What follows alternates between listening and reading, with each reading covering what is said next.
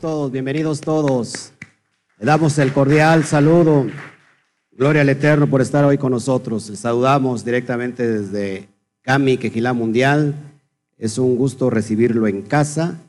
Eh, estamos hoy transmitiendo en vivo desde las dos plataformas, YouTube y Facebook Live.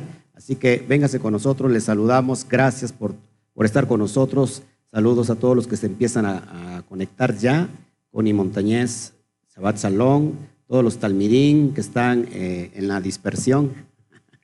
Saludos, eh, Normanica, Gloria al Eterno, Luis Pérez, Sabat Salón. Gracias, ya estamos reunidos todos en familia. Gracias por la espera. Pablo Andrade, Sabat Salón, Luis María Coronado.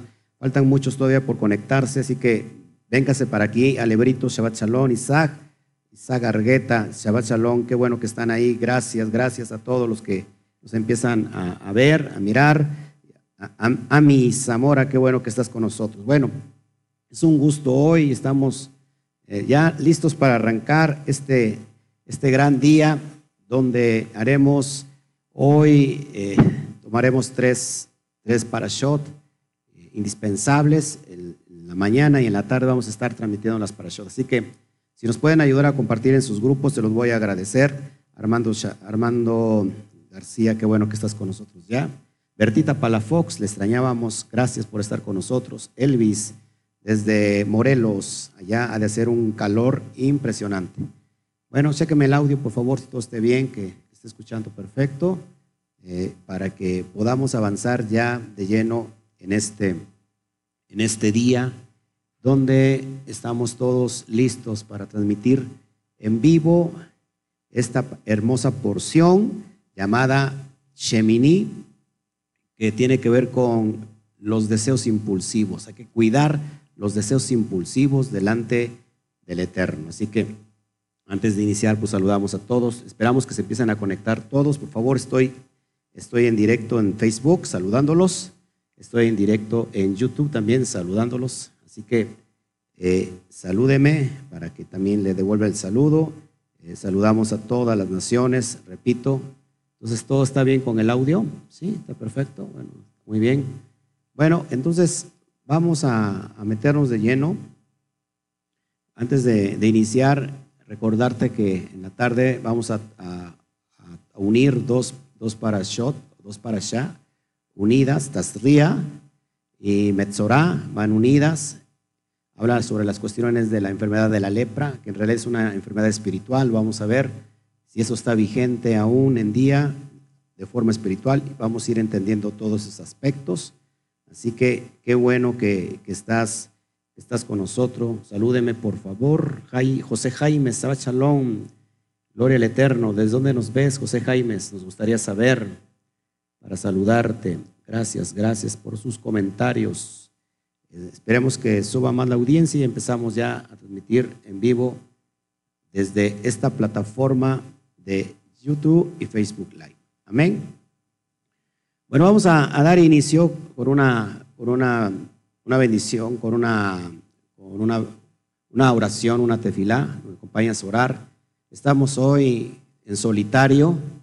Bueno, no en solitario porque está acá mi amada esposa, mi hijo, mis padres que siempre me ayudan, gloria, gloria al Eterno por ellos, y Jesse, Jesse que, quiso estar hoy con nosotros, pero en realidad la, congregación está vacía. Está vacía porque hoy estamos respetando las leyes humanas, así que vamos a orar, acompáñame a orar. Abacadosh, te doy a ti toda la gloria. Bendito eres, bueno eres, papá, por todas las cosas hermosas que hoy dispones en este tiempo, en este momento, en este día, donde se realizarán todos tus planes, tus deseos, Padre, sobre la tierra, sobre este día en especial que es Shabbat. Te pedimos, Padre, que hagas tu voluntad de nosotros, que, se cumplan los propósitos que, han de venir, que están desde tiempos eh, anteriores, desde tu pensamiento, papá, desde antes que naciéramos. Tenemos un propósito y que este propósito se active en este tiempo y en este momento. Te doy a ti toda la gloria. Padre, ayúdanos a dar al blanco, dando estas, esta, esta instrucción, que no viene de parte del corazón de hombre, sino que viene de parte tuya, Padre. Ayúdanos a dar al blanco, que cada día eh, subamos una dimensión mayor de conciencia, que dejemos atrás la ignorancia, papá, y que sepamos que todavía nos falta mucho, mucho, mucho por, por redarguir, por, eh, por descubrir en la Torah. Así que ayúdanos, papá, abre tus secretos, que todavía están resguardados para tus hijos, en el bendito nombre del Yud Kei Bat Kei, por los méritos de Mashiach. Amén, amén, amén. Bueno, pues saludamos con el, con el saludo oficial. Cuenta de tres, los que están aquí, ayúdame, uno, dos, tres. Shabbat Shalom, fuerte aplauso, gloria al Eterno, porque Él es maravilloso. Gloria a Shem, gloria al Eterno. Bueno, pues ya metidos en gastos, Rocío Pulidos, les extrañamos a todos que no están con nosotros. En realidad se siente un poquito diferente, ¿verdad? La casa. Pero está la presencia del Roja Kodesh aquí. Y bueno, ¿qué más podemos pedir? Consuelo González, Sebat Salón, a, todo, a toda la comunidad de New Jersey, a Ivonne, a Consuelo, a todos los que están allá en New Jersey, les saludamos. Gracias, gracias en realidad por, por este tiempo que, que han estado con nosotros. Así que saludamos a todos de una vez. Bueno, vamos a, meternos entonces de lleno a este tópico llamado Shemini la Parashá Shemini, que ahorita vamos a ver qué, qué significa la Parashá Shemini, para que vayamos descubriendo este, todos esos aspectos tan poderosos. Para todas las personas que están recién conectándose y que a lo mejor todavía no están metidas de lleno en lo que son las raíces hebreas, bueno, ¿por qué estamos estudiando esta, estas, estos títulos? ¿Por qué Parashá? ¿Qué significa? Yo no entiendo nada. De repente Veo para allá 26, Shemini, hay unas letras abajo, eh, raras, no las conozco. Lo único que puedo leer es cuida tus deseos impulsivos. Bueno, tenemos un plan de estudio, un plan anual que lo que está, eh, que, lo marca la Torah. Bueno, no lo marca la Torah, lo, lo marca los, los, desde la antigüedad, los sabios, los sabios, nuestros sabios han estudiado la porción de la Torah durante todo un ciclo anual, eh, dividida en porciones. La palabra porción es, lo que significa parashá. Entonces, durante un año entero, estamos estudiando cada Shabbat, entregamos una porción semanaria. Por eso se le conoce como también como eh, parashá hashabua, una porción semanaria, acumulando 50 porciones eh, durante todo el año. Durante todo el año estudiamos toda la Torah, es decir, todo el Humash, los cinco libros de Moshe, ¿sí? durante todo un año y, vemos una perspectiva tan profunda que no lo podríamos entender si nosotros lo estudiáramos separado de, esta sabiduría milenaria que viene desde la antigüedad con los antiguos sabios. Así que ah, si tú estás eh, recién ingresado, las, en las cuestiones de las raíces hebreas, eso es importante para que tú puedas entender todo el Tanaj, es decir, todo el Antiguo Testamento, y tú puedas entender, por supuesto, la Brit Hadashah, lo que es el Nuevo Testamento, es necesario que tú estudies este ciclo anual con nosotros y vas a poder entender clarísimo lo que te, eh, toda la Biblia, para que puedas entender. Entonces, y es creo que es una obligación que tú estudies de esta manera. Tenemos otro tipo de estudio que se llama estudio sistemático, donde nosotros estudiamos eh, cada libro, eh, cada carta, versículo por versículo, capítulo por capítulo, y lo vemos desde, su contexto original, desde su contexto histórico, desde su contexto eh, profético, desde, su contexto cultural, y vamos entendiendo cada, cada, eh, cada versículo en su verdadero contexto. Ese se llama el sistema, el estudio sistemático de la Torah. Pero esto también es bien importante porque en realidad, aunque solamente estudiamos eh, durante un año en las tardes los cinco libros de Moshe, nos da una plataforma y nos exponencia a comprender no solamente los cinco libros de Moshe, sino todo el Tanaj y todo lo que es, se comprende como el Nuevo Testamento, la Brit Hadashah. Amén. Así que qué bueno que estás con nosotros. Gloria al Eterno. Saludamos a todos nuevamente. Vamos, vamos a avanzar en este estudio, vamos a abrir nuestra Torah. Esta, esta allá se llama Shemini. ¿Qué, qué, significa Shemini? Octavo, y ahorita lo vamos a ver. Abre tu Torah en el libro de Vayikra o en el libro de Levítico. Esta porción abarca desde el capítulo 9 al desde el capítulo 9 al capítulo 11, versículo 47. Literalmente, este, es todo lo que abarca esta porción y así la vamos estudiando. Así que abre tu Torah, vamos al capítulo 9 de Vallicra o Levítico y hasta el capítulo 11, verso 47. Tenemos una lectura adicional, esto lógico lo tienen que estar estudiando en la semana, al menos tienen que estar leyendo la, Torah o leyendo estos, este pasaje para que en cada Shabbat nosotros venimos y damos la correcta interpretación. Amén. Sigamos adelante.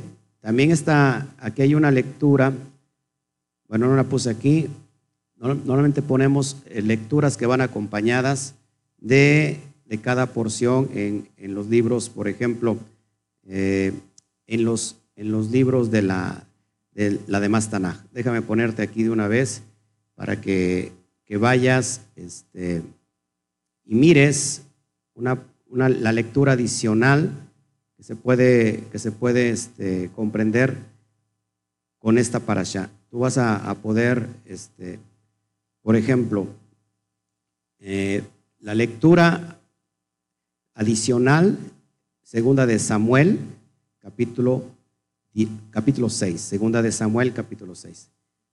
Segunda de Shmuel, número, capítulo 6. ¿Ok?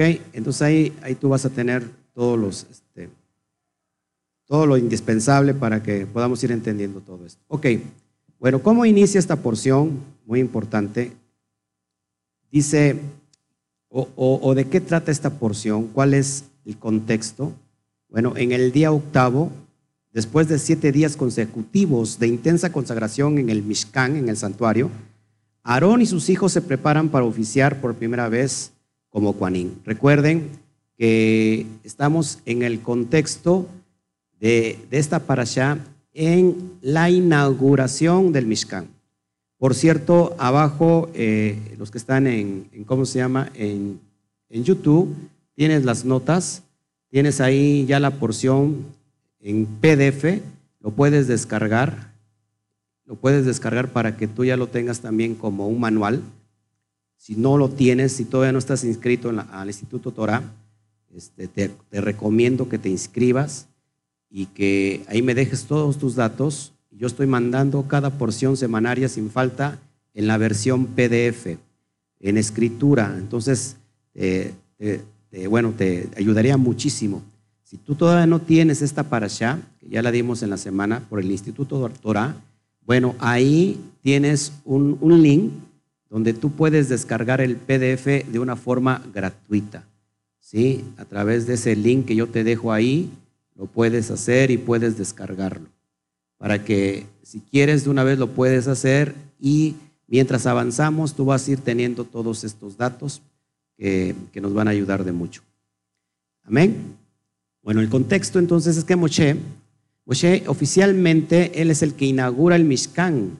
¿Cuándo sucede esta inauguración? El primero de, del, mes de Aviv. Esto sucede en un Rosh Chodesh, en una cabeza de mes, o en un Rosh Hashanah, en, en Año Nuevo, exactamente un año después de haber salido el pueblo de Israel de la esclavitud egipcia. Esto es bien importante entenderlo, amén.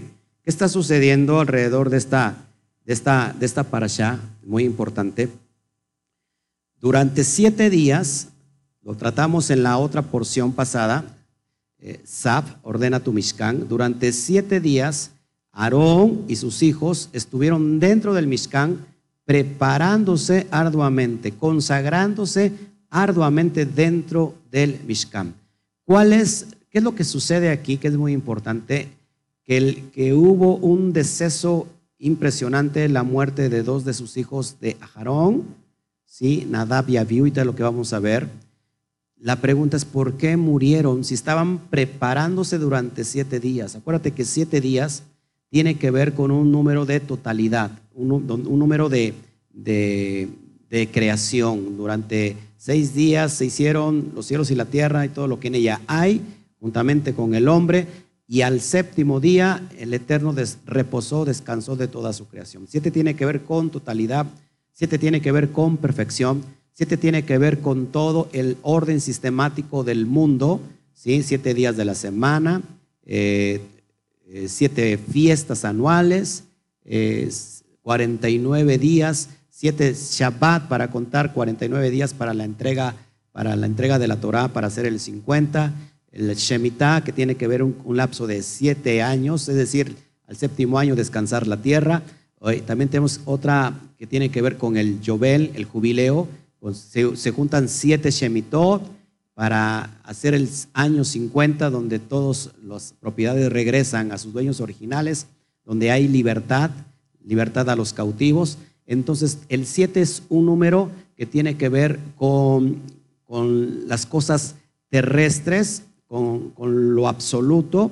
Eh, estamos hablando de siete ruajín, estamos hablando de siete brazos de la menorá, son muchas cuestiones. Siete, siete anuncia el Shabbat, ¿sí? Todas esas cuestiones son muy importantes.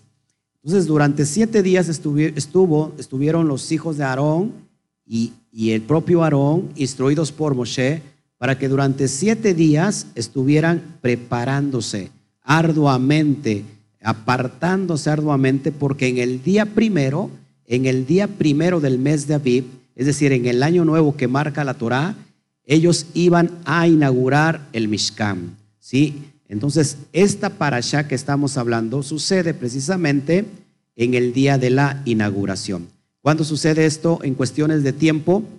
Sucede exactamente a un año después de que salió el pueblo de Misraín de la esclavitud de Egipto, del Galut Misraín, ¿sí? Donde el pueblo salió de Israel, perdón, el pueblo de Israel salió de la esclavitud egipcia. Está sucediendo esto y esta porción inicia con el octavo. Y ahorita vamos a ver, vamos a entender qué tiene que ver el número 8, el, el 8 en, el mundo espiritual. ¿Por qué hablamos de números? ¿Por qué hablamos de cifras? Porque la Torah es matemáticas. La Torah tiene que ver con muchas cuestiones científicas, tiene que ver con, todo lo, lo que compete al mundo, a, a la comprensión de todas las cosas. Entonces, vamos a ir entendiendo todo esto. Amén. Eh, eso es lo que está sucediendo prácticamente donde se va a inaugurar el Mishkan y se, se, van a empezar a ofrendar, a hacer las primeras ofrendas. Sigamos adelante. Entonces, de esta manera es donde empieza nuestra porción semanaria y dice la palabra clave, aconteció en el día octavo ¿Qué aconteció? Eso es lo que vamos a ver. Tienes el texto ahí, el texto original hebreo. Valleji, Bachon, Hashemini, Karamoshe, Tule Banaf, Ulesignei, Israel. Y aconteció en el día octavo que llamó Moshe a Jarón y a sus hijos y a los ancianos de Israel. Sucedió, aconteció en el día octavo. ¿Qué es lo que aconteció? ¿Qué es lo que sucedió en el día octavo? Hermano, sucedió que se va a inaugurar el Mishkan. Es un tiempo de alegría, es un tiempo de esperanza, es un tiempo de amor, porque por fin el pueblo va a tener esa cercanía tan poderosa con el amado Hashem. Amén. Seguimos adelante, seguimos avanzando para que vayamos entendiendo todas estas cuestiones, porque es bien importante entender todo esto. ¿Qué sucedió? ¿Qué aconteció? Vayamos, vayamos viendo. En la porción pasada vimos la importancia del número 7. Acuérdate, en la Parashat Zab es lo que hace un rato te estaba yo mencionando. El número 7. Y vimos todo lo que tiene que ver con el número 7. Si no lo has visto, te, recomiendo que estudies la parasha eh, pasada Zab, y ahí hablo muchas cuestiones eh, del 7, las matemáticas del 7, todo lo que, los múltiplos de 7, todo tiene que estar relacionado con el mundo natural con el mundo terrenal, pero el número 8 eh, es un número especial porque el número 8 nos habla de algo cíclico, de algo nuevo. Es un número que anuncia nuevos inicios. Es un número que está anunciando nuevos inicios. porque Por ejemplo, son siete días de la semana. al otro día, el octavo, inicia otra vez la cuenta de los días para la semana nueva. Entonces, cada vez que vemos el 8, es un número de nuevos inicios, nuevos comienzos. En esta noche, al atardecer, tenemos la la cuenta del Homer el día 17. Hoy estamos viviendo el día 16 de la cuenta del Homer, 6 más 1, 7. Pero 7 tiene que ver con eh, el tiempo del Eterno, con el tiene que ver con el día de reposo, tiene que, que ver con la creación misma del Todopoderoso, bendita sea su nombre. Pero al rato, al oscurecer, tenemos la porción, perdón, tenemos el día, el día de la cuenta del Homer número 17. Entonces 7 más 1 igual a 8. Tenemos un nuevo inicio, una nueva oportunidad de hacer tikkun olam, de ir componiendo, de ir eh, componiendo todo lo que está mal dentro de nosotros, de ir rectificando todo. Esto es precioso y es impresionante. Amén. Entonces el 8 tiene que ver con un nivel más allá del orden natural, ya que todo el mundo temporal gira alrededor del número 7. Lo, repito, siete días de la semana, el Shemitah, el año sabático, los siete Shemitot que anuncian un Yobel, un jubileo, etcétera, etcétera, etcétera. Estamos haciendo alusión al número 8, el número 8. O sea que si tú estás entendiendo esto, el número 8 es un tiempo también de oportunidad porque hay nuevos inicios. Lo viejo deja de ser, inicias nuevamente el número 8. Amén. Después del 7 viene el 8 anunciando algo nuevo, es decir, que el 8 trasciende al 7. Es por eso que se le considera un número sobrenatura o un número sobrenatural, ¿sí? Un número que está más allá de la naturaleza y es un número que conecta directamente con el Todopoderoso. Y ahorita lo vas a ir entendiendo. Esto es bien importante. Gracias a todos los, los talmidín que ya se empiezan a unir. Saludamos nuevamente sigamos avanzando para dar al blanco. Esto es impresionante y creo que te tendría que interesar mucho. El 8 tiene que ver con el pacto ante el Eterno. Recuerda, al niño recién nacido, que rato lo vamos a hablar un poquito, lo vamos a mencionar en la porción Tastría. El niño a los ocho días de nacido se le tiene que hacer qué? La Brit Milá. Se tiene que presentar en el Beit Hamidash y se le hace la Brit Milá. La Brit Milá está conectado con el 8, la Brit Milá es la circuncisión. Esto se realiza a los ocho días. Entonces, ¿por qué se realiza a los ocho días? Porque dicen nuestros sabios, ¿por qué no se realiza al primero, al segundo día de nacido o al tercer día de nacido o bien al séptimo día de nacido? Dicen nuestros sabios que el niño, el recién nacido, tiene que probar la eficacia y el poder sobrenatural del Shabbat. Una vez que él prueba el Shabbat del niño, vive su primer Shabbat, entonces corta, hacen el, corte del prepucio. Amén. Entonces el 8 está conectado con qué? Con el eterno. Amén. el 8 representa un puente de conexión entre el hombre con su creador. El hombre con el creador. El creador con el hombre. La conexión de los cielos y la tierra. La conexión de la tierra con los cielos. Amén. Entonces, por eso es un, número sobrenatural, se le considera así. Por eso es importantísimo entender todo esto. Por su parte, la letra hebrea, la letra hebrea Het, que representa este número, contiene el valor numérico de 8. Su pictografía es representada por una cerca, un muro de separación. Lo que ves tú ahí amarillo es la pictografía de la letra Het. Cada vez que vemos en la Torah un suceso relevante, se usa la letra Het, por ejemplo, en el relato de la creación del, del, del Bereshit, del Génesis, y separó esto y separó aquello. Cada vez que nosotros vemos eso en la Torah, se está usando la energía poderosa de esta letra Het, eh, que contempla y que contiene el número 8. Eso que ves en amarillo realmente es una cerca, es como un muro. ¿Para qué sirve una cerca, un muro?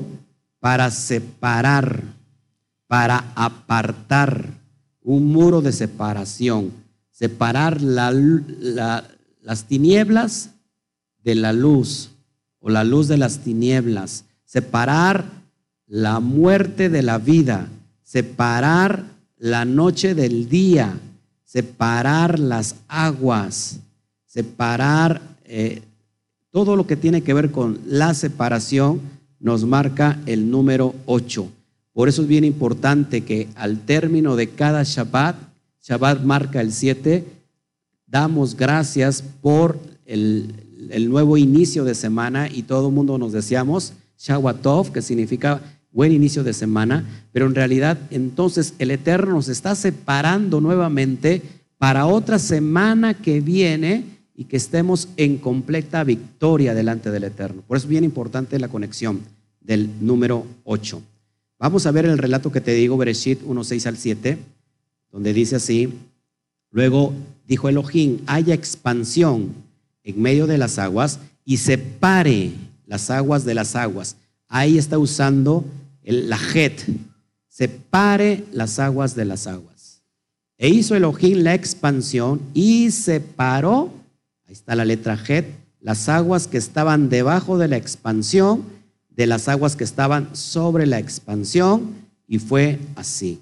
Entonces, esto es bien importante que lo vayamos entendiendo, mis amados hermanos, porque el 8 tiene que ver con separar, con apartar y con conectarnos directamente con el Creador. ¿Sí? Amén. Eso es impresionante. Seguimos avanzando para que podamos entender. Estamos hablando en la cuestión del 8.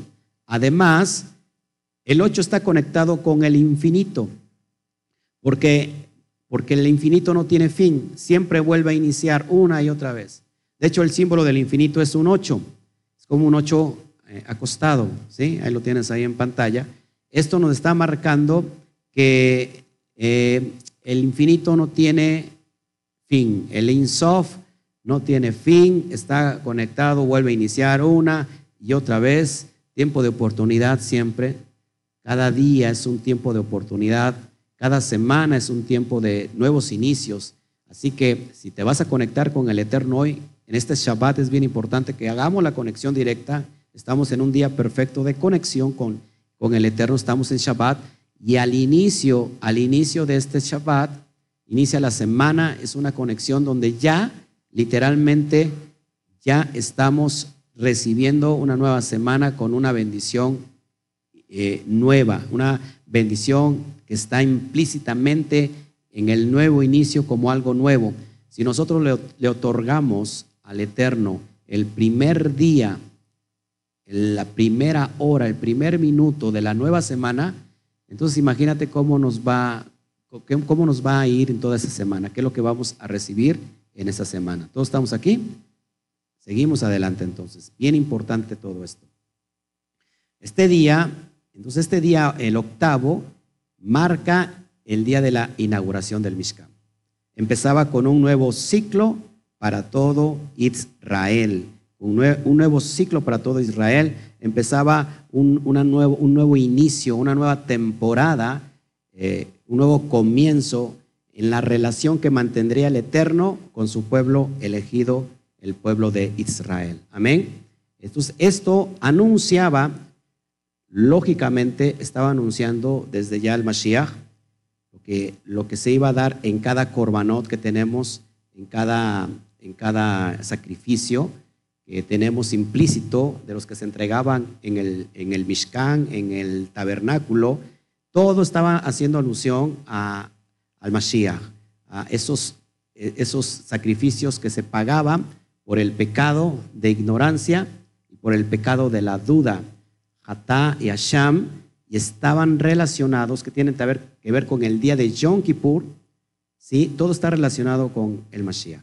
Amén. Entonces, este es el contexto que está sucediendo eh, en esta parasha que estamos viendo.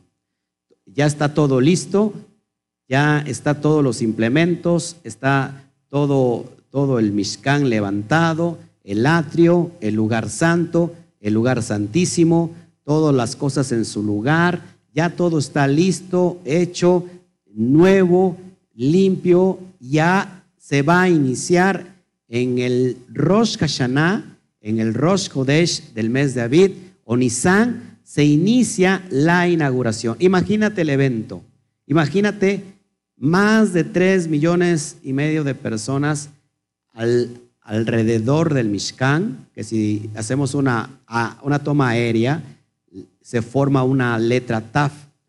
La letra Taf es una marca, es una señal, es una cruz. Entonces, todos los pueblos estaban, todas las, las tribus estaban alrededor del Mishkan. Imagínate el evento, usted te puedes imaginar esto. Imagínate el evento, ya está todo listo para dar inicio con el primer sacrificio que vamos a que se va a hacer, el primero. Imagínate, va a ser por primera vez eh, estrenado es eh, esa e, e, es el la cómo se llama el, altar que está que es de el altar de, oro va a ser estrenado va a ser eh, rociada esa sangre Va a ser estrenado todo, todo, todo. Todos los implementos están ahí. Excelente. Y viene algo, un suceso bien importante, que es lo que vamos a ver hoy y que a mí me apasiona. El fuego extraño de Nadab y Abiú. ¿Qué fue lo que sucedió ahí? ¿Qué fue lo que pasó ahí? ¿Qué es lo que está pasando? No sé. Y la verdad es que la Torah no es explícita en esto, pero buscando, buscando en, en, ¿cómo se llama? Buscando en el texto sagrado, podemos encontrar una alusión de qué es lo que sucede. Así es Ismael. Saludos Ismael. Los pactos del Eterno no tienen fin, por eso se usa un anillo en las bodas, así es. Por eso es que el anillo no tiene fin, el pacto del, Eterno tampoco tiene fin. Entonces estamos ya en el suceso de que se va, a estrenar el Mishkan y sucede el fuego extraño. ¿Qué pasó? La palabra ya aconteció y, sucedió, como inicia esta porción, pero se puede escribir en hebreo de dos maneras diferentes, Vallejí y Bejayá. Vallejí y Bejayá, así como lo tienes en pantalla, pero esta porción inicia en Vallejí. Dicen los sabios que cada vez que se utiliza la palabra bejayá es para anunciar algo de gran alegría, un suceso. Y sucedió esto, esto es de alegría. Y aconteció esto, porque es algo de alegría. Pero esta, esta, esta porción que tiene que iniciar con bejayá, inicia con vallejí. Y vallejí anuncia un acontecimiento de dolor o de gran tristeza. La pregunta es, ¿por qué inicia con Vallejí y no con Bejayá? Si no les parece interesante que, o importante que el día de la inauguración del Mishkan tendría que ser de gran alegría, ¿qué pasó aquí? ¿Por qué inicia con Bejayá? Con Vallejí, perdón. Resulta muy interesante lo que acabo de decir, la inauguración del Mishkan, motivo por el cual tendría que ser un momento de suma alegría, Sucede, pero sin embargo sucede algo trágico, la muerte de los dos hijos de Ajarón, Nadab y Abiú, como consecuencia de hacer un fuego extraño. Fuego extraño en el hebreo es Esh Sarah. El Esh Sarah, que tiene que ver con un fuego que es raro, una, una, un fuego que es extraño. Y vamos a indagar en esas cuestiones de este fuego, porque yo, o sea, no, puedo imaginar, estamos hablando de dos sadik, dos sadikim, como es Nadab y Abiú, que, habían estado durante siete años, perdón, siete días consagrados enteramente. ¿Qué es lo que pasó? ¿Qué es, lo que sucedió? Ellos eh, siguieron la misma que tenían que encender el fuego, porque así lo dice desde que comienza Levítico capítulo 1. Vamos a ver qué sucedió entonces, porque esto es interesante. Vamos a ver en Vallicrá 10, capítulo 1 al 2. Fíjate lo que dice, capítulo 10, versículo 1 al 2, y tomaron los dos hijos de Ajarón, cada cual su incensario, y pusieron en ellos incienso, y ofrecieron ante la presencia del Eterno un qué? Un fuego extraño que a ellos no les había ordenado hacer. Sin embargo, hay una misma en, en, en Vallecra, en Levítico capítulo 1, que eran los hijos de Ajarón que tendrían que encender el fuego. Pero aquí, ¿cuál fue, el, cuál fue lo que hicieron mal? No fue la misma en sí, porque ellos cumplieron con la misma. El detalle está que hicieron fuego extraño. Y es lo que vamos, lo que vamos a ir comprendiendo aquí. Perdón, se, se activó mi teléfono. Versículo 2, y salió fuego de delante del Eterno y los consumió, y murieron delante del Eterno. Imagínate esto, tendría que haber fuego. Dicen los sabios que el fuego que consumía las ofrendas olá eh, que estaban en, el altar, en realidad era el fuego que bajaba de parte del Eterno. Era un fuego poderoso. Lo vemos en el relato que sucedió con el profeta Elías, ¿sí? cuando pone un toro y echa agua y baja un fuego de parte del Eterno. Bueno, eso es lo que dicen los sabios, pero vamos a, escudriñar en el sentido sot de los nombres de cada uno de ellos para ir entendiendo todo esto. Entonces, ¿qué fue lo que ocasionó la muerte de los hijos de Ajarón? El fuego, el Esh Sarah, que ofrecieron a Adad y Abiú delante de la presencia de Shem, no fue algo que el Eterno no, eh, no les había ordenado hacer. O sea, fue algo que el Eterno no les había ordenado hacer, perdón. Eso es lo que relata el, pasaje de, de, Levítico 10. Aunque el pasaje no es claro y no dice cuál fue el motivo a profundidad, ya que no se menciona ningún pecado o error explícito en este verso. Entonces creemos que el significado es que, que se haya el significado, perdón, se haya implícito en los nombres de cada uno de ellos. Y esto nos va a arrojar luz para poder interpretar este trágico suceso. Imagínate el evento, imagínate el tiempo, estás entregado delante del Eterno y tú como la cabeza, como el, el Cohen principal del, del Mishkan, dos de tus hijos se mueren. ¿Cuántos hijos tenía, tenía Aarón? Cuatro hijos varones. Dos de ellos se mueren en el día de, de la inauguración del Mishkan. ¿Qué pasaría por tu cabeza? ¿Qué pasaría por tu mente? O sea, imagínate esa, o sea, no es que se muriera uno, sino se murieron dos. Y de golpe, o sea, es algo trágico porque en el momento que tú estás, sabes que estás poniendo toda tu confianza en algo, pero se nos olvida que estamos ante algo que es kadosh. Y ahorita lo vamos a ir a entender. Lo vamos a ir entendiendo, perdón. Porque yo me visiono y es algo, un dolor inaudito. No sé, para mí sería como algo inaudito. Y ahorita vamos a entender en el sentido espiritual qué es lo que tiene que ver con todo esto. Entonces vamos a ver los nombres de cada uno de ellos. Fíjate, Nadav según la concordancia Strong 5068, significa voluntad, voluntariamente, ofrecido, impulsar, ser voluntario para presentar de forma espontánea. Esto es lo que significa el nombre de Nadav. Ya estamos amarrando ahí los cabos, voluntad, voluntarioso, impulsivo, es lo que significa Nadab. Y vamos a unirlo al nombre de Abiud. ¿Qué significa Abiud? Viene de la raíz Abba. Abba significa desear. Aquí también tenemos un componente Af, que significa padre. También se puede decir uno que quería ser padre, ¿no? Pero de la raíz que viene la palabra abiu es abá, que significa desear. Ahora, si nosotros unimos estos dos contextos, nos puede dar referencia a esta interpretación, ¿por qué murieron? ¿Cuál es este fuego extraño? Voluntad, voluntarioso, impulsivo.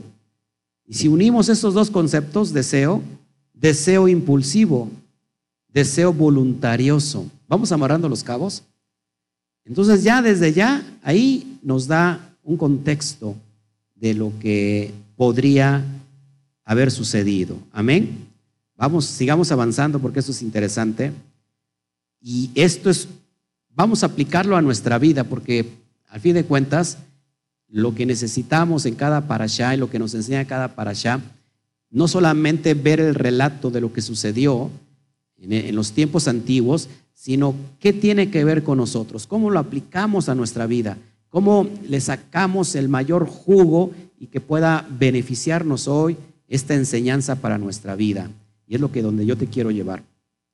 Si, juntamos estos, estos, estos contextos, estos significados, nosotros no podemos ofrecer delante de la presencia del Eterno algo que es impulsivo, por mucho deseo que tengamos en hacerlo. Mayoritariamente si Él no lo pidió. Muchos de nosotros nos aferramos a hacer nuestra propia voluntad, una voluntad impulsiva, un deseo impulsivo, un deseo voluntarioso, aunque está escrito de alguna manera, nosotros lo queremos hacer a nuestra manera.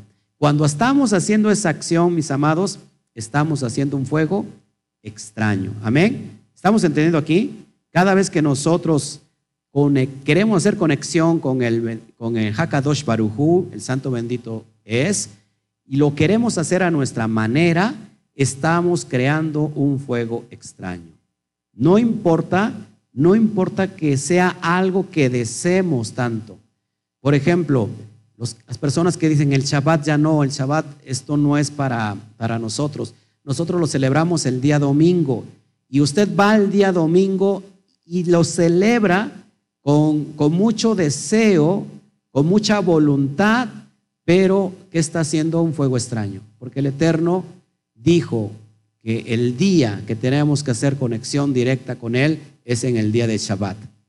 No hagas fuego extraño, porque ese fuego extraño te va a hacer morir espiritualmente. Vas a salir, vamos a salir perdiendo. Y así podemos aplicar cada, cada ejemplo a muchas cosas que tienen que ver relacionadas con el Eterno. Nosotros queremos hacerlo siempre a nuestra voluntad. En la Torah dice, está escrito aquí, está escrito allá, pero nosotros lo queremos hacer como pensamos que debe de hacer. ¿Cuántas personas eh, no nos encontramos con esa ideología? Yo era una persona de esas de, que pensaba así. Yo, bueno, así dice, pero yo quiero hacerlo así. Yo quiero hacerlo asado. Nosotros no estamos aquí para hacer nuestra voluntad. Estamos para aquí para que se haga la voluntad. Por eso el Mashiach decía, Abacadosh, que se haga que así como es en los cielos, que sea en la tierra. Así como es en los cielos, que sea en la tierra.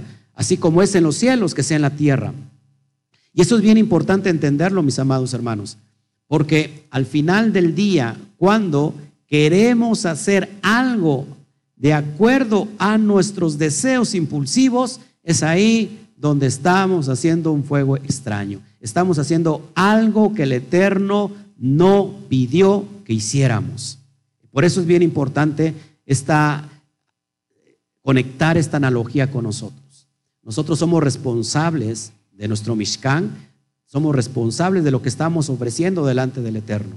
Así que si tú quieres hacer las cosas a tu manera, mejor no te metas en terreno, en terreno kadosh, en terreno santo, porque la presencia del Eterno es algo muy serio es algo muy responsable, es algo para tener temor, para tener temblor. Cada vez que nos acercamos al Eterno tiene que ser en temor y en temblor, no hacer nuestra propia voluntad. ¿Estamos entendiendo, mis amados hermanos? Es bien importante entender esto. Seguimos entonces y vamos a conectar ahora los valores de los nombres de Nadab y Abiú. El, el valor de Anab el valor numérico de Nadab, perdón, y, suma un total de 81. ¿Por qué crees que es bien importante ver los números, ver las cuestiones numéricas, la gematría de cada letra hebrea. Cada letra hebrea por sí misma tiene un poder, una energía. Alguien dígame amén. Cada, cada si cada letra tiene una energía, tiene un poder. Ahora imagínate una frase o una palabra. Por eso es bien importante todo esto. Por eso el, Eterno nos dejó todo este legado. Se lo dejó a nuestros hermanos de casa de Judá y esto ha sido abierto para todos los que estamos aquí. Amén.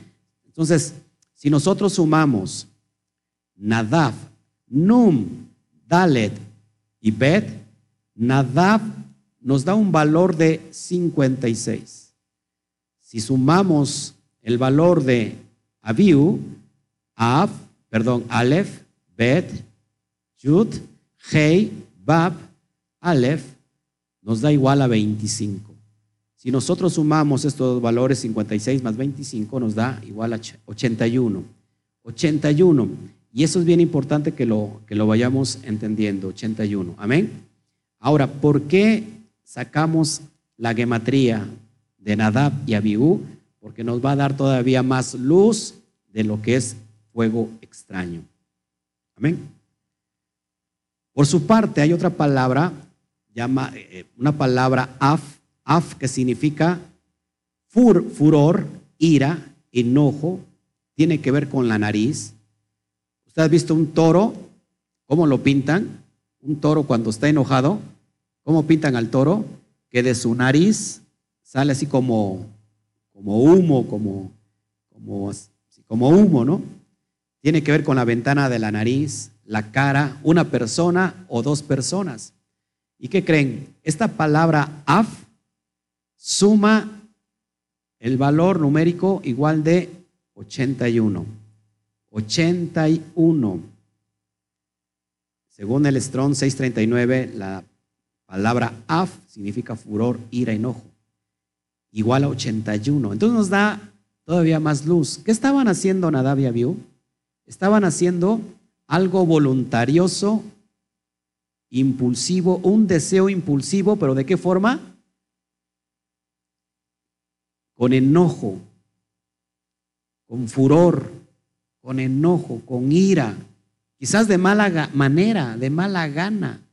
Cuando tú mandas a hacer a alguien, a uno de tus hijos, algo y el hijo lo hace de mala manera, ¿qué sucede?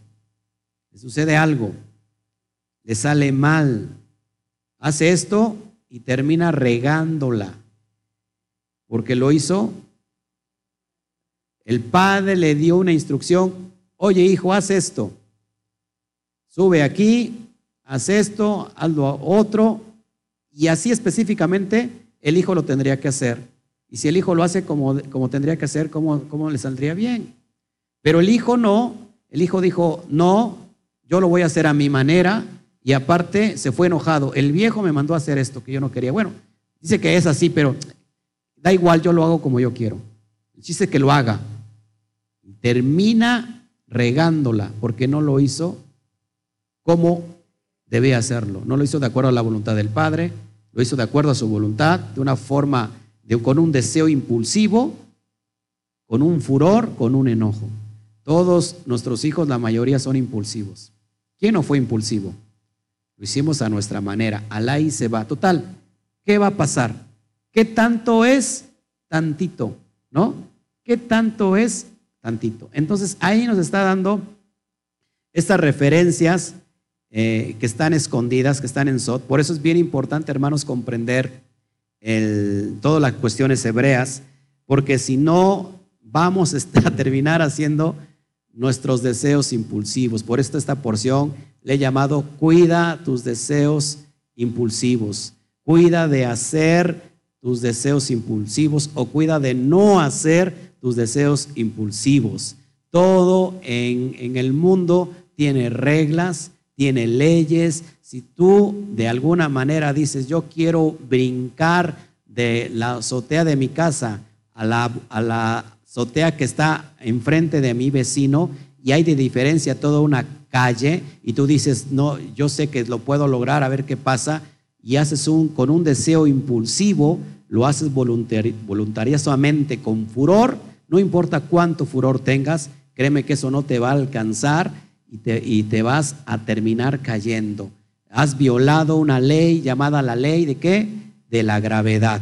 No importa si te creas Superman, no importa si te creas Batman, no importa que te creas Supercan, si tú violas una ley, vas a traer consecuencias.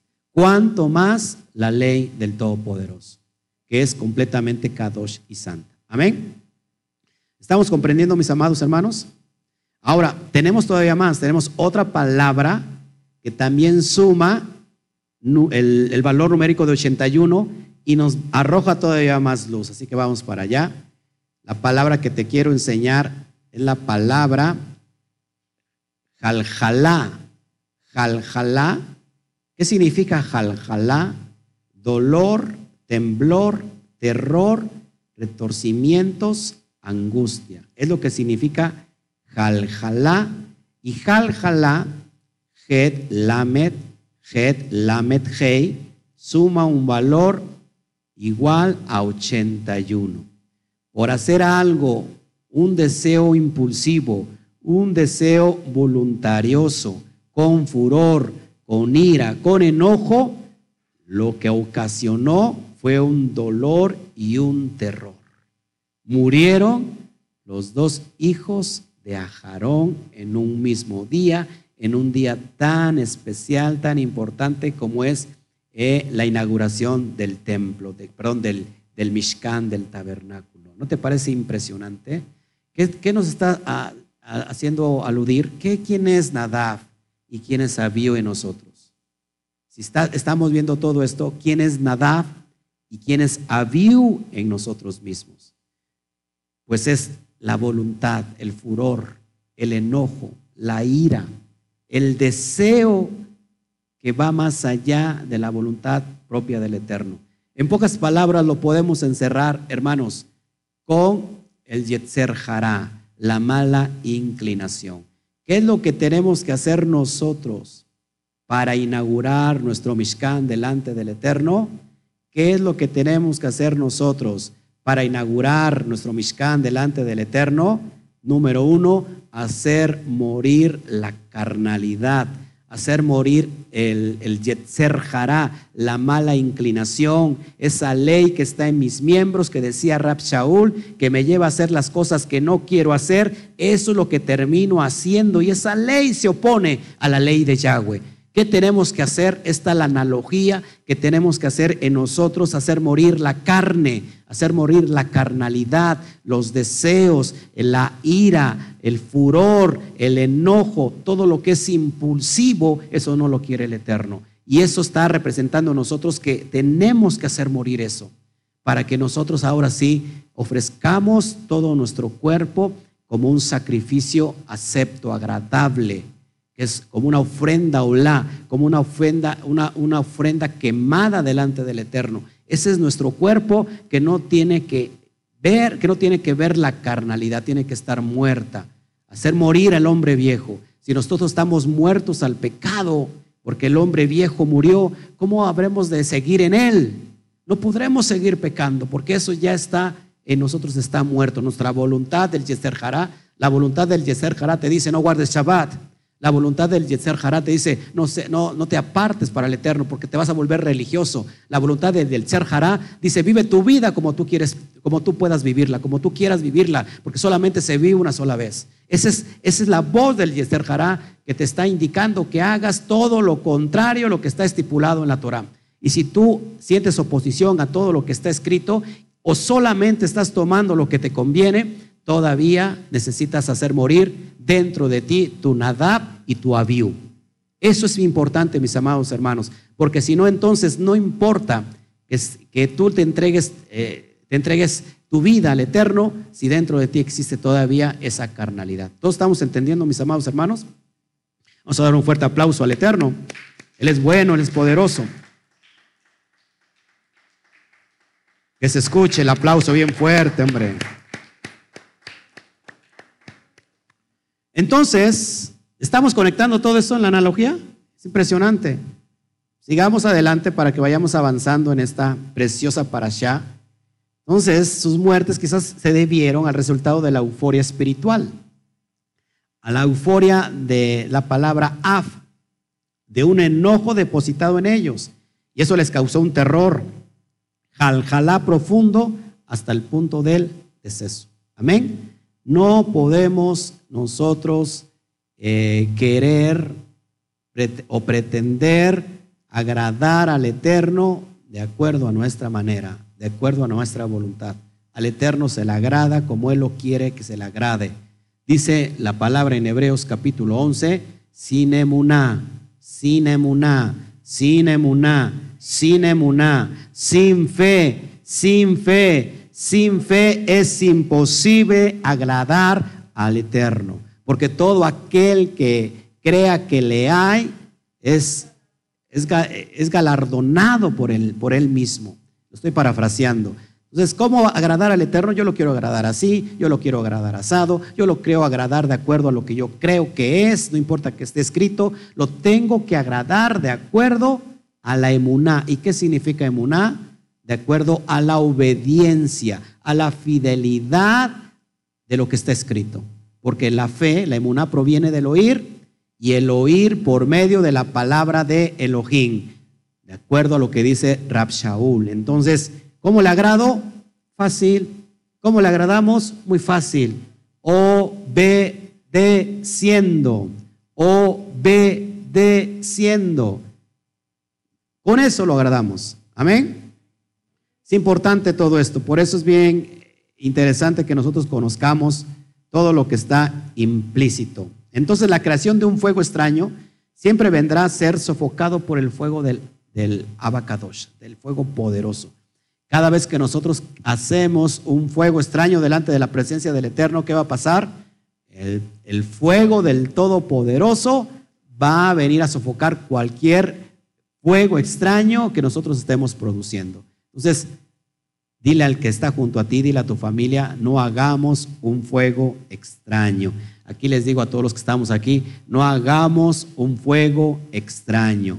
No nos creamos Superman, no nos creamos los, los creemos que el Eterno tiene toda la sabiduría de todo, de todo el universo y la sabiduría de Hakadosh Baruchu la ha depositado en su bendita palabra, en su bendita Torah. Así que no nos hagamos los superhéroes que no nos queda. Amén.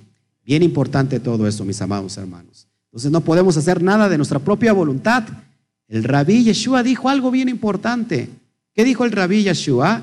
Abba, si quieres, pasa de mí esta copa, pero que no se haga mi voluntad, sino la tuya. Eso es bien importante, porque tenemos nuestro maestro, nuestro rab, nuestro rabí, que nos está enseñando conforme a, justicia, conforme a la Torah.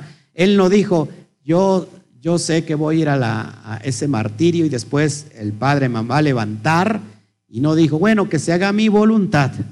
Total, me, ahí que me den unos latigazos y me escapo y salgo corriendo. Sabía que iba a sufrir. Esa noche en el huerto de, de Getsemaní sudó gotas de sangre.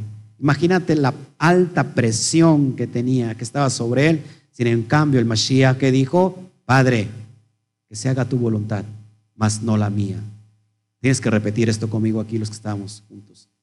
Abba, que se haga tu voluntad y no la mía. La voluntad de Hashem, la voluntad de Hashem ya viene bendecida desde fábrica.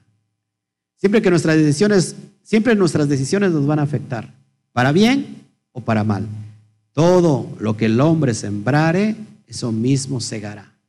Aarón fue perdonado por la transgresión de levantar el Egel Asahab,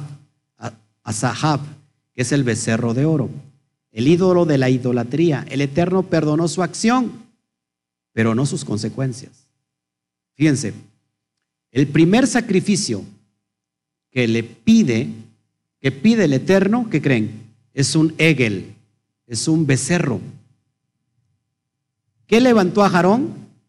¿Se acuerdan que levantó? Un Hegel, Hasaab, Hasaab, que tiene que ver con el becerro de oro. Él dijo que, que el relato dice que lo levantó, que él pidió todos los utensilios de oro y, le, y él fabricó el becerro de oro. Y cuando vino Moshe, ¿qué dijo? No, yo no hice nada. Se levantó solito el becerro de oro. Fue Aarón. Y fíjate, ¿fue perdonado Aarón? ¿Por vía de quién? Por vía de Moshe Rabenu. No los destruyas, no hagas esto. Voy a destruir a este pueblo. ¿Y qué dijo? No, no, no, no lo hagas. Voy a iniciar un pueblo contigo, Moshe. Voy a destruir a toda esa generación perversa. Voy a iniciar un, nuevo pacto contigo. Voy a levantar a mi pueblo de ti. ¿Y qué dijo Moshe Rabenu? No lo hagas, por favor. ¿Y qué pasó? Perdonó al pueblo, más aquellos que habían iniciado y que no quisieron arrepentirse murieron. Más de tres, tres mil personas murieron. Pero, aunque Aarón fue perdonado y el primer, el primer corbán que pide el Eterno es un becerro a Aarón. Es decir, aunque Aarón fue perdonado, no así las consecuencias. Eso es bien importante que lo aprendamos, hermanos, porque nosotros pretendemos venir delante de la presencia del Eterno y decir, soy nueva criatura y ya todo está perdonado. Sí, estamos perdonados, pero las consecuencias van a venir. Es mejor arrepentirse de todo corazón y hacer, eh, como nosotros decimos en hebreo, hacer teshuvah, hacer teshuvah, decir, hacer un arrepentimiento genuino. Es mejor eso. Y, y pedir al Eterno Padre, te pido por favor que disminuyas las consecuencias. Te hago un ejemplo y es bíblico. ¿Qué pasó con David Melech? Melech David, el rey David. ¿Qué pasó? Él pecó muy fuerte. Se enamoró de Betsabé. Esa mujer lo enamoró, lo flechó, la vio bañándose desde su balcón real. Estaba, estaba esta mujer abajo, la vio bañándose, se enamoró, se metió con ella porque tenía la autoridad de hacerlo porque era rey y, y mandó a matar a su esposo porque quedó embarazada ella. Y como no pudo, lo mandó a, la mandó a desaparecer. ¿Y qué pasó? No se le conoce a David como un corazón, un hombre con un corazón conforme al corazón del Eterno, le perdonó la vida, le perdonó la vida. Si lo perdonó, lo metió dentro de la dinastía de donde viene Mashiach, perdonó la vida, pero no perdonó las consecuencias, porque entonces el hijo que tenía Betsabé se murió. Y después David fue perseguido por sus otros hijos. Tuvo una lección bien clara. Así que veamos hasta qué punto nuestras acciones van a traer consecuencias. Muchas personas están quizás muy endeudados y dicen, ¿sabes qué? Ya, ya vine delante del Eterno, ya me fui perdonado, pero tienes que pagar lo que debes. Es decir, no te puedes zafar de la, de la deuda financiera, tienes que pagarla. No vas a ir con el deudor, le vas a decir, oiga, ustedes que yo ya soy convertido al Eterno, ya no le debo nada una cosa diferente, que el Eterno te haya perdonado y que te dé la habilidad, la capacidad para producir finanzas para que entonces podamos pagar lo que se debe. Es bien importante todo esto. Por eso no tomes a la ligera las decisiones, los impulsos voluntariosos, la ira. Fíjate qué decisión vas a tomar en la vida, porque eso va a traer consecuencias para ti y para tu descendencia. Dice el Padre en Éxodo 20, he aquí que yo visito la maldad de los padres sobre los hijos hasta la tercera y cuarta generación de los que me aborrecen. Es por eso que es, ¿cuántos de aquí quieren saber qué va a pasar mañana con su vida? ¿Cuántos de los que nos están viendo aquí en la pantalla quieren saber qué es lo que va a acontecer en el futuro? ¿Qué es lo que va a pasar en, su futuro? ¿Qué es lo que voy a recibir el día de mañana? Es muy fácil. Es muy fácil entenderlo. ¿Sabes qué vas a recibir el día de mañana? ¿Sabes qué vas a recibir en la semana que viene? ¿Sabes qué vas a recibir en este año? ¿Sabes qué vas a recibir? Lo que estés haciendo ahora mismo en el presente, porque tu presente determina tu mañana, tu presente determina tu mañana. Todo lo que siembres ahora lo vas a cosechar el día de mañana. Por eso es bien importante que no dejemos de hacer el bien, no, no dejes de hacer el bien, no mires a quién Tú haz el bien. Hay personas que te van a fallar, personas que te van a fallar, que te van a dar la espalda, que te van a dar la puñalada certera por la espalda. Personas que están cerca de ti, que comen de tu mano, que, que les has bendecido en todo, en finanzas, le has abierto las puertas de tu corazón, la casa, todo. Y esas personas que comen cerca de ti te van a traicionar. Eso, eh, eh, eso, eso tú no, tenlo por seguro. No puedes dejar de hacer el bien por unas personas. Lo que estás haciendo ahora es lo que vas a cosechar mañana. Dice la Torah, echa tu pan sobre las aguas y, el día de mañana lo vas a hallar. El pan en el agua que hace se esponja. Entonces es bien importante, hermanos, no, no amargues tu corazón, no cierres tu corazón por la gente perversa, por la gente malvada. Tú sigue adelante. Cada vez que tú perdonas a alguien que te hizo mucho daño, cada vez que tú dices, Padre, yo te lo dejo en tus manos, amontonas ascuas de fuego sobre su cabeza. Es decir, amontonas vergüenza. El día de mañana esa persona va a ser avergonzada. Esa, esa persona, que son las ascuas de, de fuego en el primer siglo, se ponían al infractor, a la persona que, a la deudora, a la persona que se había burlado, se le, como castigo lo hacían pasar por toda la ciudad y le ponían unas ascuas de fuego. Entonces, ese fuego llegaba al momento que, aparte de que eran avergonzados, su cara estaba súper roja del fuego, de las ascuas de fuego y de la vergüenza. Así, esta es la analogía que cada vez que nosotros perdonamos a estos infieles, a estos traidores, tú sueltas todo eso y el día de mañana van a traer sus propias consecuencias. Tú no puedes influir en las consecuencias particulares de cada quien. Cada persona va a recibir lo que ha sembrado. Es una ley eterna que nunca va a pasar. Así que despreocúpate de todo esto. Esto es bien importante. Amén. Seguimos adelante, ya vamos a terminar. ¿No le parece esto muy interesante?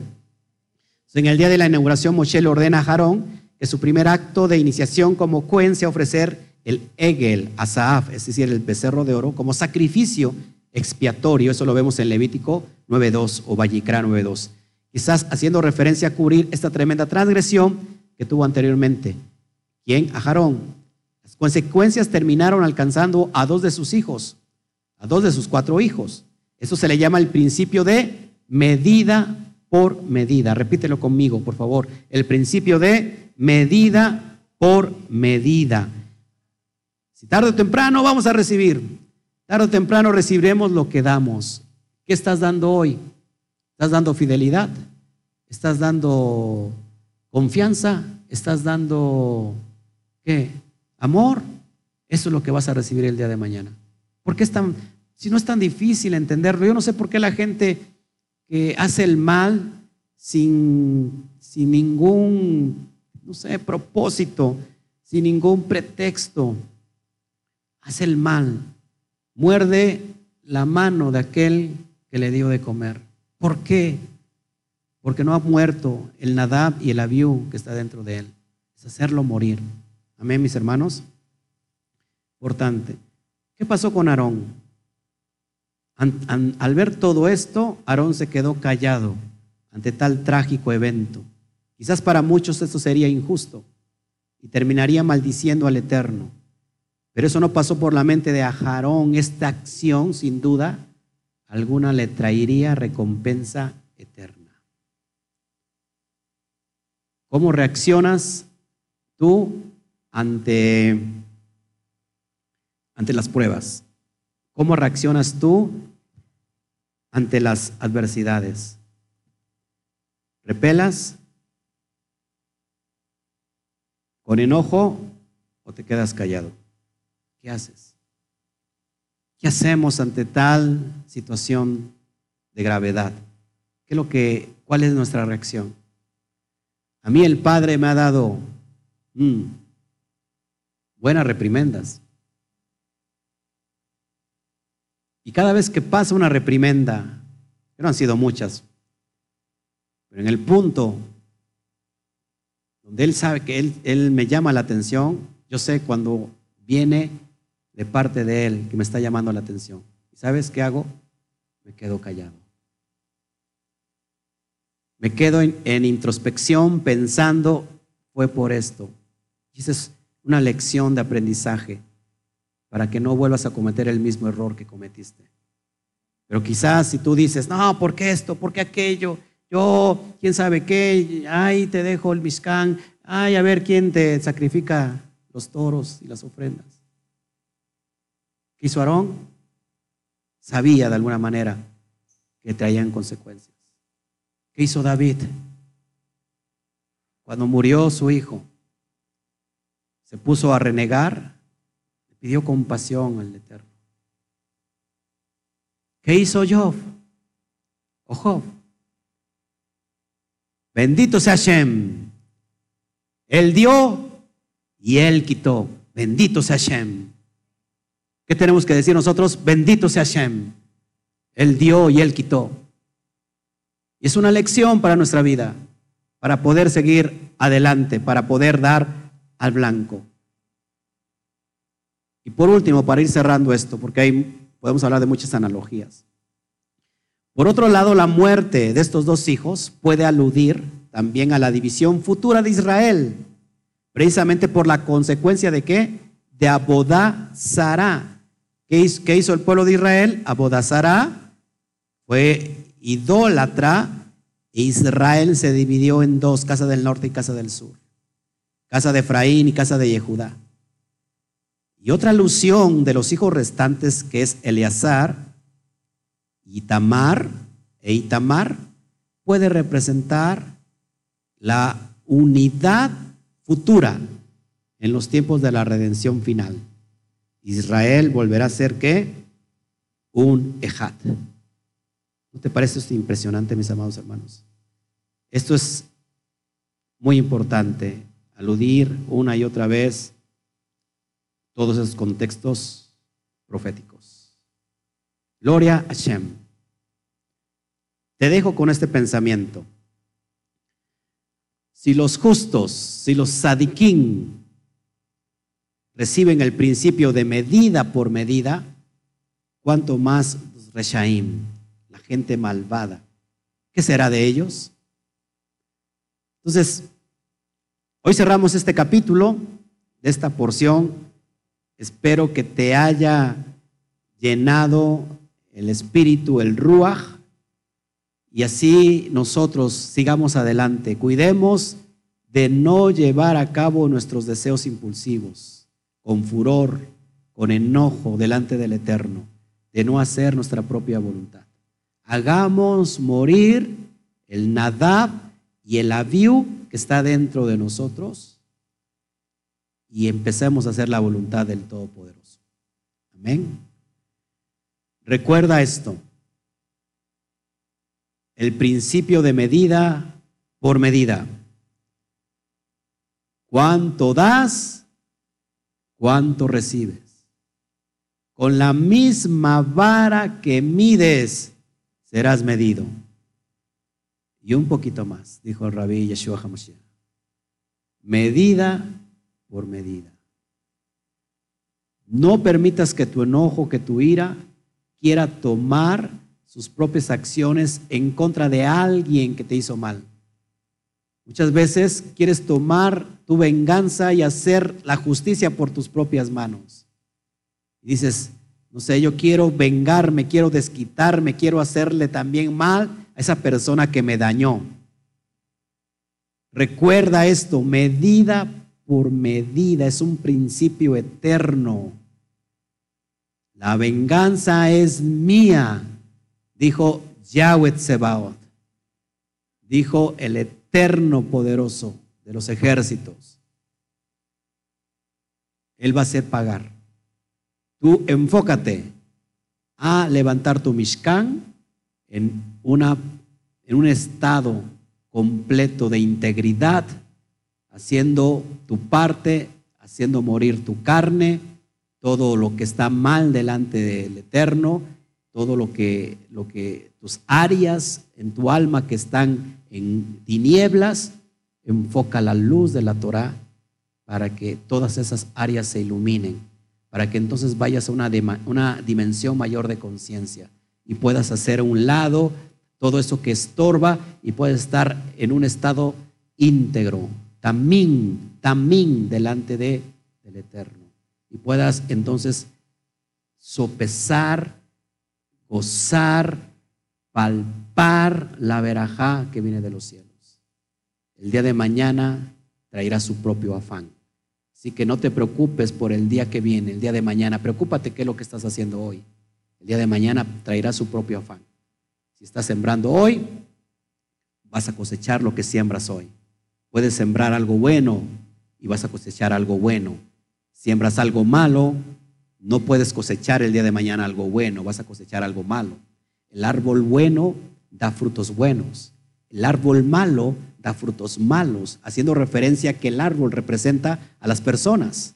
No puede el fruto malo dar buenos frutos, ni puede el árbol bueno dar frutos malos cada uno en su propia dimensión y perspectiva. Principio de medida por medida. Amén. Eso es lo que te quería yo entregar en esta, en esta bendita mañana de, Shabbat. Vamos a dar un fuerte aplauso a todas las personas que han estado con nosotros. ¿Qué les ha parecido? ¿Qué les ha parecido esta porción? Contestamos, saludamos a todos los, vamos a ver el chat. Saludamos a todos. Gracias por estar con nosotros de Piedras Negras, Coahuila, José Jaimes. Gracias, José, José, José Jaimes. ¿Qué más? Alejandra. Gracias. Qué bueno que están con nosotros. Así es. Yamel Pizzi, Freddy Manuel desde Colombia. Gracias por tu, por tu permanencia. Freddy. Félix Vilches, Sabat Shalom. Basti Rebeca, Ramón Hernández. Gracias, gracias por tu saludo, Francisco Herrera desde Alemania. Altagracia Rodríguez, ¿desde dónde nos ves, Altagracia? Nos gustaría saber. Ok, gracias, gracias por sus comentarios. Sí, así es, gracias, gracias, gracias. No sé si hay preguntas, de una vez contestamos, damos el tiempo, todavía están exactamente a las dos. Bueno, aquí no llevamos tiempo, aquí no nadie nos lleva prisa. A veces me veo apremiado porque los hermanos pues, ya tienen hambre, y son las dos, y luego los niños pequeños ¿no? ya tienen hambre y empezamos a comer y todo eso. Pero ahorita, pues, no, no, no llevo prisa. Gracias, Félix. Gracias, qué bueno. Así es. Amén. Altagracia Rodríguez desde Alemania. Imagínate, Alemania, un fuerte aplauso. Altagracia desde Alemania.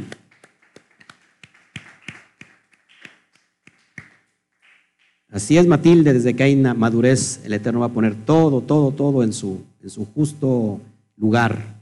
Así es, desde Alemania. Oh, de Düsseldorf, Düsseldorf.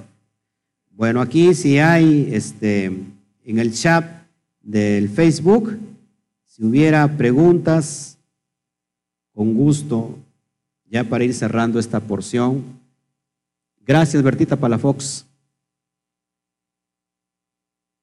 Así es.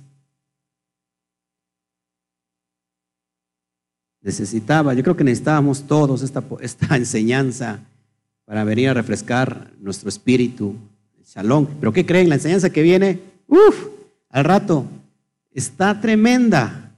Está tremenda la enseñanza del rato. Así que no te la pierdas, híjole. Yo me, me emociono con lo que va a venir al rato. Ay, ay, ay.